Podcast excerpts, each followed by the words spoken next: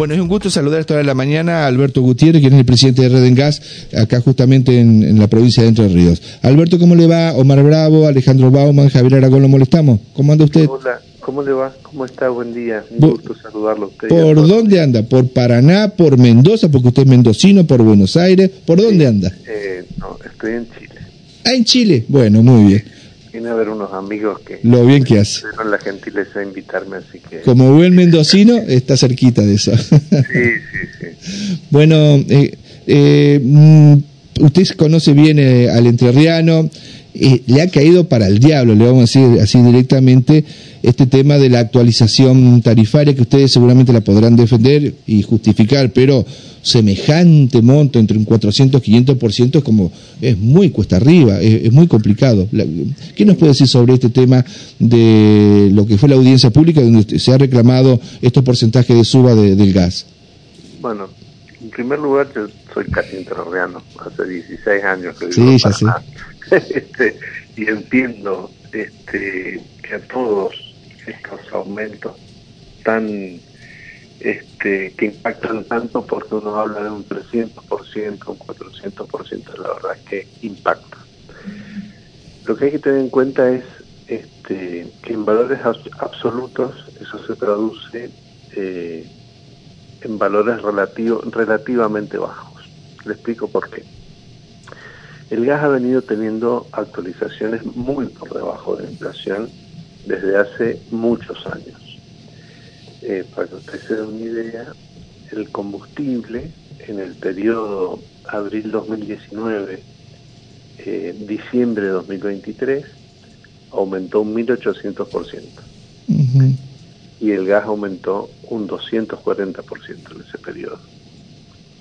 Entonces, una factura promedio mensual de un usuario residencial en Paraná son 2.750 pesos por mes si uno dice va a aumentar un 300%, estamos hablando de que se va alrededor de 7.500 pesos por mes. Eh, el aumento son eh, 4.000 y algo, 4.500 pesos, 4.600 pesos. No me vaya a decir el, el valor de una pizza. ¿eh? No, no, no, la, la pizza es más cara. Este, pero... sí, por eso coincidimos con usted. Algunos toman como referencia la pizza. Está muy bien el, el precio, las facturas de gas, ustedes seguramente deben ser usuarios de, nuestros servicios, este, tienen valores muy bajos. Por supuesto, los meses de junio, julio agosto es donde se concentra el mayor consumo y es donde este, aparecen números más grandes. Pero si uno hace el promedio de los 12 meses, el, el servicio de gas es de los servicios públicos el más barato, por lejos y de los no públicos, como puede ser la educación o algún servicio de salud o, conectividad en el hogar, sea telefonía o, internet, también. Entonces, yo eh, cuando uno lee que va a aumentar un 300%, un 250%, nosotros por ejemplo pedimos un 281% de aumento, eh, impacta el porcentaje, porque si usted me dijera, mire, estoy hablando de que hoy la nafta que vale, vamos a redondear, mil pesos, va a aumentar el 281%, este se va a 3.800 pesos. Bueno, eh, la nafta ya tiene un, valor que se aproxima muchísimo al, al valor que históricamente ha tenido en la Argentina.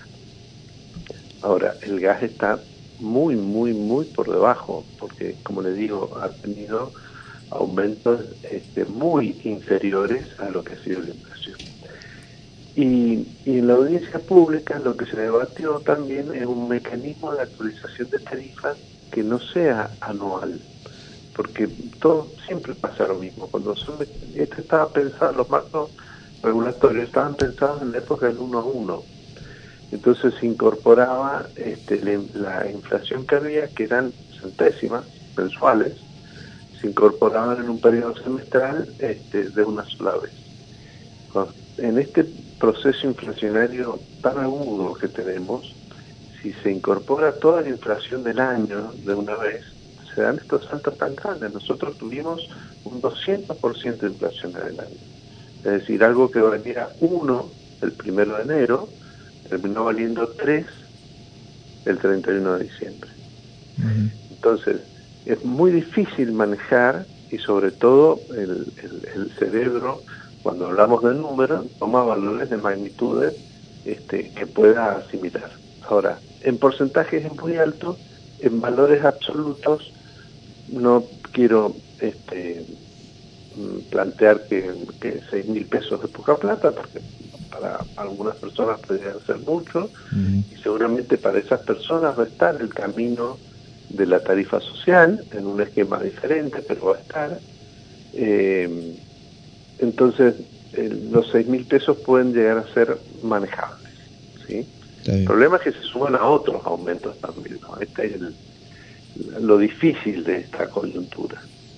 Sí, en parte tengo que darle la derecha, en parte por lo que usted dice, Alberto, de que al estar pisada la tarifa tanto tiempo, este, eh, más con esta, este proceso inflacionario, como que todo quedó distorsionado con el tema de los servicios públicos. Tal cual, este, y, uno tiene que pensar, porque es, difícil a veces imaginarse eh, cómo funciona una actividad. Entonces, la actividad de la distribución de gas, de transporte de gas, que son que es la parte regulada de los servicios públicos, porque es monopólica, este, la producción de gas, el gas como, como combustible no es un servicio público, porque hay competencia, hay distintos productores de gas. Este, si bien el precio lo termina regulando el Estado, porque hay determinados incentivos a la, a la producción, eh, pero es una actividad que es capital intensivo y que requiere eh, estructuras de mantenimiento que las tenemos que tener, hagan falta o no hagan falta. ¿sí? Nosotros hacemos trabajos todos los años para garantizar la seguridad y la continuidad del servicio público. Y esas estructuras este, de trabajo eh, son muy necesarias y son costosas. Entonces, eh, la seguridad, la confiabilidad del sistema es algo que hay que hay que hacerlo y como en todas las actividades la inflación este, nos golpeó este, desequilibró nuestros costos y en el, en el servicio hay que reconocerlos en algún momento. Eh, Omar. Sí, le quería preguntar a, a Gutiérrez fundamentalmente, eh, eh, a ver, un poco cuando uno habla del gas no está hablando solamente de, eh, digamos, de la producción del gas, sino también está hablando del transporte, de la distribución, de los impuestos, de las tasas. ¿Qué influencia tienen, digamos, eh, esto en la factura? los impuestos son aproximadamente un 25%. Este, el gas es un 40%, entre el 40 y el 45%. Hoy creo que esto va a variar porque en realidad el precio del gas es un precio que gran parte del costo lo absorbía el Estado Nacional y eso va a cambiar. Pero vamos a, vamos a poner un 40%. Este, un 12% es el, el transporte y creo que un 23% aproximadamente es la distribución. Eh, este es más o menos el, componente. O sea, los impuestos son este, casi eh, la distribución y el, el transporte juntos. Estamos hablando del 25%, ¿no? Esto es lo que se lleva el impuesto nacional como, como las municipales, ¿no? Estamos hablando de tasas. Sí, sí, sí, sí. IVA, tasas, este, ingresos brutos. El 25 en la parte impositiva total, dice usted. Exactamente. 25, 26, redondeando el 25. este, pero bueno, y también depende de, de, la categoría de usuario, porque si tiene menos subsidio, tiene este, menos impuestos, pero, pero en porcentaje más o menos es el entre el 25 y el 26%. Eh, ahora, esos porcentajes, como le digo, seguramente van a cambiar porque este, el Estado estaba absorbiendo gran parte del, precio del gas por un, por un tema regulatorio, porque el, gas, el precio del gas es en dólares, los contratos con los productores de gas son en dólares, pero la, el precio del gas en la tarifa se lo fija la Secretaría de Energía en pesos, y por ejemplo se fijó el año pasado en abril, y durante todo el año costó lo mismo en pesos. Lo que no costó lo mismo fue el dólar oficial.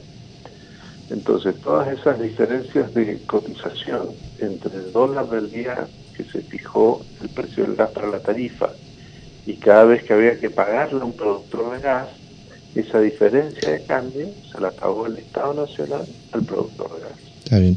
Eh, ¿Puede explicar usted, este, eh, Alberto, el mecanismo para que las personas que no pueden acceder a, pagar normalmente esta tarifa, que usted la está bueno defendiendo y justificando, está muy bien, eh, y necesita ingresar a la tarifa social, ¿qué debe hacer? Puede ingresar a nuestra página web, este, ir a buscar tarifa social y ahí va a encontrar el link para este, inscribirse en este, la Secretaría de Energía en la, en la base de datos de tarifa social. ¿Hay que tener algún mínimo o máximo de consumo, alguna condición específica? ¿Qué, este requisitos reclaman? Este es un tema que anunciaron este, ayer el secretario de Energía que va a cambiar. Ahora, antes esto era por cumplir determinados requisitos, ¿sí? Si era beneficiario de un plan social, si estaba por debajo de tres salarios mínimos vitales y móviles, si tenía algún este certificado de capacidad, si era un trabajador del del régimen de trabajo de casas particulares, bueno, había toda una, serie de una, un límite que va a ser lo que le llaman la canasta básica energética, que va a tener un límite para la electricidad de kilovatios a consumir por mes, con ese precio ¿sí? de, tarifa social, y una cantidad de metros cúbicos a consumir por mes, este, también eh, dentro del esquema de tarifa social. Y creo que lo que va a cambiar es que lo que se va a asociar al suministro son los ingresos del grupo familiar conviviente para calcular la canasta básica. O sea, que esa canasta básica de consumo va a depender de la cantidad de personas que vivan en el lugar y de los ingresos que tenga ese hogar. Está perfecto. Bueno, hoy es martes 9 de enero. Ustedes ayer solicitaron esta actualización, ajuste, bueno, ponga el masazo, eh, ajustazo, pongan el nombre que usted quiera. ¿Cuándo comienza a regir, una vez que se autorice esto? Que va a ser... el Energas, este, nosotros el 22 de diciembre presentamos nuestro eh, informe solicitando la adecuación transitoria de las tarifas. eh, y ayer se hizo una audiencia pública en donde se hace una, una breve exposición de ese informe, porque el informe tenía, en nuestro caso, creo como 120 páginas. Entonces se hace una, una breve exposición, el informe está en, la página del Enargas, en el material de consulta de la, de la audiencia pública, ahí están los informes de todas las empresas. Eh, el Enargas ya empezó a evaluar eh, los pedidos eh, normalmente el Enargas eh, no accede, o por lo menos lo que ha venido sucediendo en el último tiempo, no accede a la totalidad del pedido de las empresas, hace alguna evaluación y después justifica su evaluación en una resolución que, que es la que este, autoriza el, el aumento en los cuadros tarifarios. Yo creo que el gobierno, por esta necesidad que tiene de ir eh, sincerando algunas variables y recortando algunos subsidios, eh, va a querer hacerlo a partir del primero de febrero. Primero de febrero, perfecto. No, particularmente, personalmente, este, no sé si van a llegar eh, con, bueno, con todos los procedimientos administrativos que requiere este, este tipo de tarea en la administración pública, pero yo creo que el objetivo es primero de febrero. Si es primero de febrero, esto va a impactar en las facturas de mediados de abril en adelante. Bien, dígame, eh, ¿qué porcentaje todavía tiene de subsidio la tarifa? Usted cuando recién le consultó a Omar eh, la, eh, la, la, describió bastante bien, pero ya que prácticamente lo que quiere el gobierno nacional es quitar los subsidios, pero ¿hay todavía subsidio? Bueno, hay, hay subsidios, no, no hay subsidios en lo que es la tarifa específicamente. Las mm. tarifas de, servicios públicos, tanto en la parte de transporte, en el caso de Entre Ríos de TGN, como en la parte de inclusión, que puede ser Gasnea o Gas, no tiene subsidio. Lo que tiene es la tarifa con un valor atrasado. Las ah. empresas no recibimos ningún tipo de ayuda, este que sería el subsidio, ¿no? Que si, usuario no paga lo que tiene que valer el servicio y se le paga a la empresa, la diferencia la paga el Estado Nacional. Mm. Como puede pasar en algunos casos con el transporte público de pasajeros, ¿no? que el boleto, las empresas reciben una, una asistencia económica directamente del Estado Nacional para, para poder pagar sus costos. En el caso del transporte y la distribución no es eso, simplemente está congelada la tarifa y las empresas, bueno, asfixiándose. En el precio del gas sí hay un subsidio, y es que los productores cobran el precio del gas que, se acuerda, la diferencia entre lo que paga el usuario y este, el precio acordado entre el gobierno y los productores de gas lo paga el gobierno.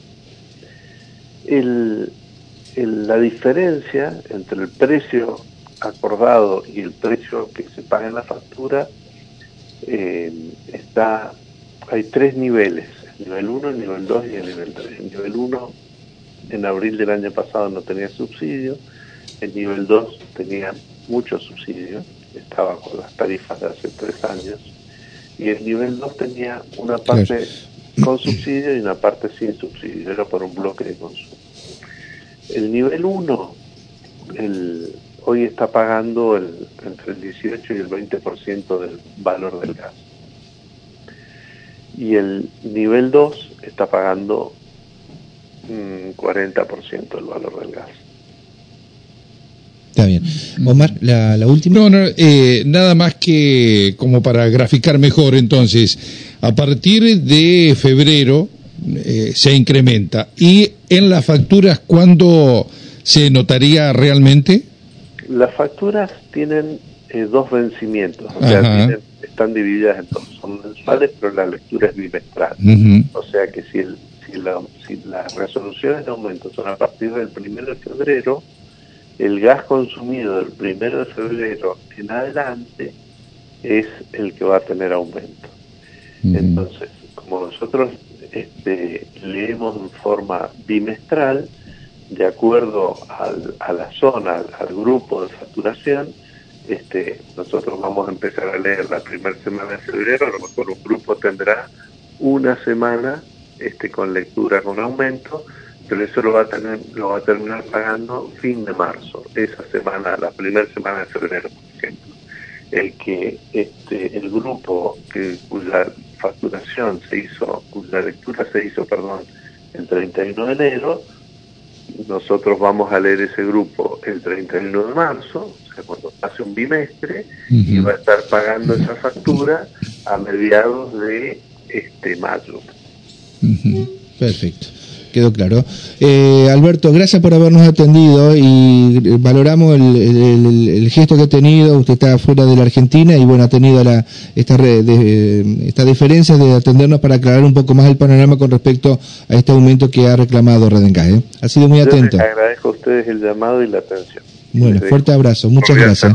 Que estén muy bien. Muchas gracias. Alberto Gutiérrez, entonces el gerente de Redengas.